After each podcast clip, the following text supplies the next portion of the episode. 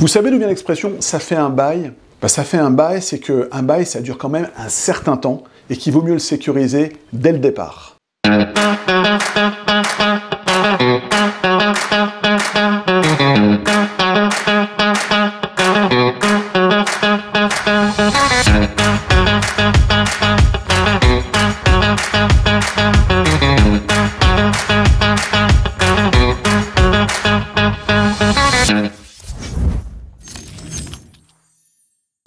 Bonjour à tous, je suis Cédric Lamy, avocat, cabinet, Partners in Law, avocat poète pour ceux qui me connaissent déjà. Euh, et aujourd'hui, on va aborder euh, un point fondamental, simple, que euh, mes clients se posent très souvent, aussi bien côté bailleur que côté preneur, parce qu'on parle des beaux commerciaux. Comment sécuriser un bail commercial, quels sont les, points d'importance euh, dans un bail commercial. La démarche, en fait, est assez euh, pragmatique et assez simple. La meilleure façon de sécuriser un bail commercial, c'est déjà de le faire, de faire attention dès le départ à sa rédaction et euh, à sa signature. À savoir que on va vérifier que chacune des deux parties existe réellement. Une société, pour qu'elle existe, elle doit être immatriculée au registre du commerce et des sociétés, et ne pas simplement être en voie de constitution, sinon il y a des formulations particulières à indiquer dans la comparution des parties en première page. Et on va, euh, s'agissant d'une personne physique, vérifier son statut matrimonial, est-ce que la personne est mariée, sous quel régime, etc. Ça, c'est la base. Et ensuite, si on veut aller à l'essentiel, parce que l'objet de cette vidéo est d'avoir un aperçu essentiel en première intention, eh bien, moi ce que je vous préconise, c'est de faire attention à la destination, c'est-à-dire l'objet du bail, c'est fondamental. Un bail commercial, il a un objet, une destination, une activité que vous pouvez exercer. Cette activité, vous pouvez l'exercer, mais vous ne pourrez pas exercer d'autres activités. Euh, parallèlement, lorsque vous êtes bailleur, vous offrez une activité, mais vous n'en offrez pas d'autres. À savoir que chacune des parties devra respecter cette activité. Vous, bailleur, en vous assurant que votre local est bien conforme à la destination que vous euh, autorisez dans le bail, d'accord Pour ne pas, pour respecter ce qu'on appelle votre obligation de délivrance conforme. Et d'autre part, vous, locataire, vous devrez faire attention à ce que l'activité qui vous est autorisée par le bail correspond bien à l'activité réelle de votre business. D'accord? J'ai vu trop de fois des activités dans le bail, donc ce qu'on appelle la clause de destination, pour parler de façon euh, technique, qui ne correspondaient pas euh, à l'objet statutaire, euh, donc à ce qui était indiqué dans les statuts du locataire, à l'activité réellement exercée par le locataire, et puis les parties ne semblaient pas trop en faire cas, et ça, bon, c'était approximatif, et il semblait se satisfaire de cette approximation, mais attention, le diable se cache dans les détails en matière de beaux commerciaux. Je m'explique. Pourquoi dis-je que le diable, en parlant d'obsession, ça tombe bien, le diable se cache dans les détails? Parce qu'un salon de thé, c'est pas pareil euh, que euh, euh, qu'un traiteur qui propose par ailleurs quelques boissons. Un salon de thé, c'est un salon de thé. Une boulangerie, c'est pas nécessairement une sandwicherie.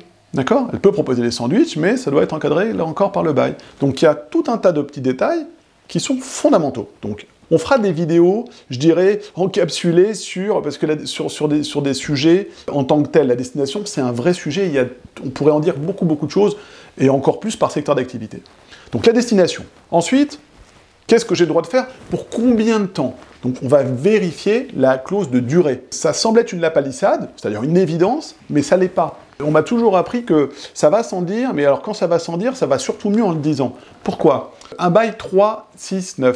Un bail 3-6-9, euh, c'est un bail qui comporte trois périodes triennales de 3 ans. Mais vous pouvez très bien avoir des beaux commerciaux, euh, qui ont des durées supérieures à 9 ans. Ça n'enlèvera rien à leur nature de bail commercial. On sera toujours dans le régime des beaux commerciaux, mais le fait dès le départ dans le bail, pour le bailleur et pour le preneur, de dépasser de façon volontaire ou de façon involontaire cette durée a des conséquences juridiques fondamentales, importantes et des conséquences vraiment impactantes, notamment pour l'une des parties, mais ça, je le réserve en surprise pour euh, une autre vidéo, de façon à ce qu'on puisse tenir le sujet qu'on s'est fixé aujourd'hui. Ensuite, ensuite, on va aller sur tout ce que j'appelle les clauses économiques. Toutes les clauses qui, qui touchent à l'économie du bail, d'accord? Donc le loyer, combien ça coûte, le loyer en principal sans les charges, quelles sont les provisions de surcharge, parce que même si ce n'est pas du loyer en principal, finalement, va déterminer des flux économiques entre le bailleur et le preneur, le locataire, on appelle preneur hein, dans, le, jargon. Euh, donc, provision de surcharge fondamentale, de, faire l'addition des deux. Le montant du dépôt de garantie, le dépôt de garantie, vous le savez sans doute, c'est une somme que vous versez au bailleur en début de bail, euh, et qui vous sera restituée en fin de bail. Euh, et là aussi, des règles s'appliquent. On vérifiera si le dépôt de garantie euh, respecte bien la réglementation et qu'il ne dépasse pas ce qui est sur le principe recommandé. Autre point concernant le loyer, les termes de paiement. Est-ce que le loyer est payable par mensualité à échoir, trimestriel à échoir Alors, à échoir, ça veut dire d'avance. Est-ce que le loyer est payable par trimestre et d'avance? Pas la même chose si on doit payer son, son loyer tous les trimestres et d'avance, ou si on doit le payer et ou l'encaisser tous les mois à terme, à terme échu, en fin de mois, hein, que vous soyez locataire ou bailleur, là aussi, ce qui est indiqué dans le bail euh, engage les parties et peut avoir des conséquences en cas de non-respect, et donc de manquement. Autre clause que je classe dans les clauses économiques, c'est les clauses de cession. Le jour où vous voulez céder votre fonds de commerce et ou votre bail commercial, la vraie clause, celle qui est importante, c'est surtout pour le fonds de commerce parce que elle peut s'imposer au bailleur cession de fonds de commerce. La cession d'un fonds de commerce va s'imposer au bailleur, hein, qui ne pourra pas euh, euh, euh, s'y opposer, sauf à justifier et encore, si vous êtes en règle, vous êtes en, droit de céder votre fonds de commerce au repreneur, Il y a des particularités, il y a une solidarité, mais l'articulation de cette clause va encadrer cette cession. Est-ce que le bailleur a un droit de, bénéficie d'un droit de préemption? Est-ce qu'il a droit à un délai de prévenance? Est-ce qu'il doit être présent lors de la signature? Dans quelle forme et par qui la cession doit être rédigée? Tout ça, ça va euh, réellement impacter euh, la transmission du fonds de commerce en termes de durée, et on le sait tous, le temps, en business, le temps c'est de l'argent. Euh, donc la clause de cession.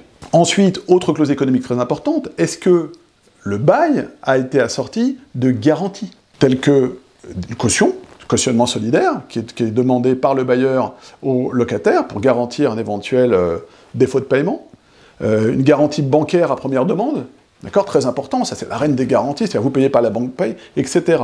Ça, impacte l'équilibre économique de votre bail, d'accord Un, en cas de défaut de paiement, et même lors de la conclusion du bail, parce que certaines de ces garanties ont un coût. Autre clause économique, euh, plus, plus, je dirais beaucoup plus, euh, beaucoup plus sophistiquée, je ne vais pas encore une fois, c'est pas le sujet de cette vidéo, de m'étendre sur ce point, mais les clauses dans lesquelles le euh, loyer euh, va être calculé lors du renouvellement du bail commercial. clause fondamentale. C'est-à-dire quel sera le nouveau loyer au bout des 9 ans. Et je peux vous dire que 9 ans, ça passe très vite. Et enfin, on a tout le package des clauses de charge. Euh, alors, là encore, la loi, on a, les baux commerciaux ont été réformés par une loi qu'on a appelée loi Pinel en juin 2014, dans laquelle les charges qui peuvent être mises à la charge, entre guillemets, qui peuvent être supportées par le preneur, et celles qui reviennent au bailleur ont été assez euh, lissées, les règles de répartition ont été euh, clarifiées, euh, un certain équilibre a été recherché par le législateur entre bailleur et preneur. en clair, avant la loi Pinel, on pouvait faire supporter côté bailleur plus de charges aux locataires. Néanmoins, il reste quelques petites fenêtres de négociation dans lesquels ben, euh, on va pouvoir mettre à la charge euh, du preneur euh, un certain nombre de choses, mais qu'on doit presser dans le bail pour que ce soit le cas, tel que la fameuse taxe foncière, l'impôt foncier. Donc là aussi, il va falloir avoir une lecture attentive de cette fameuse clause de répartition des charges. Je crois avoir fait le tour. J'ai voulu vous donner une approche directe, pragmatique et utile D'accord? Maintenant, comme l'a dit, je crois, euh, Albert Einstein, lorsqu'on vulgarise, lorsqu'on schématise, euh, on est forcément, on commet forcément des... Il y des manques, c'est-à-dire qu'il euh, y a forcément des, choses qu'on pourrait préciser, d'accord? Presque des, des manques à compléter. Ça, c'est sûr. Mais c'est compréhensible.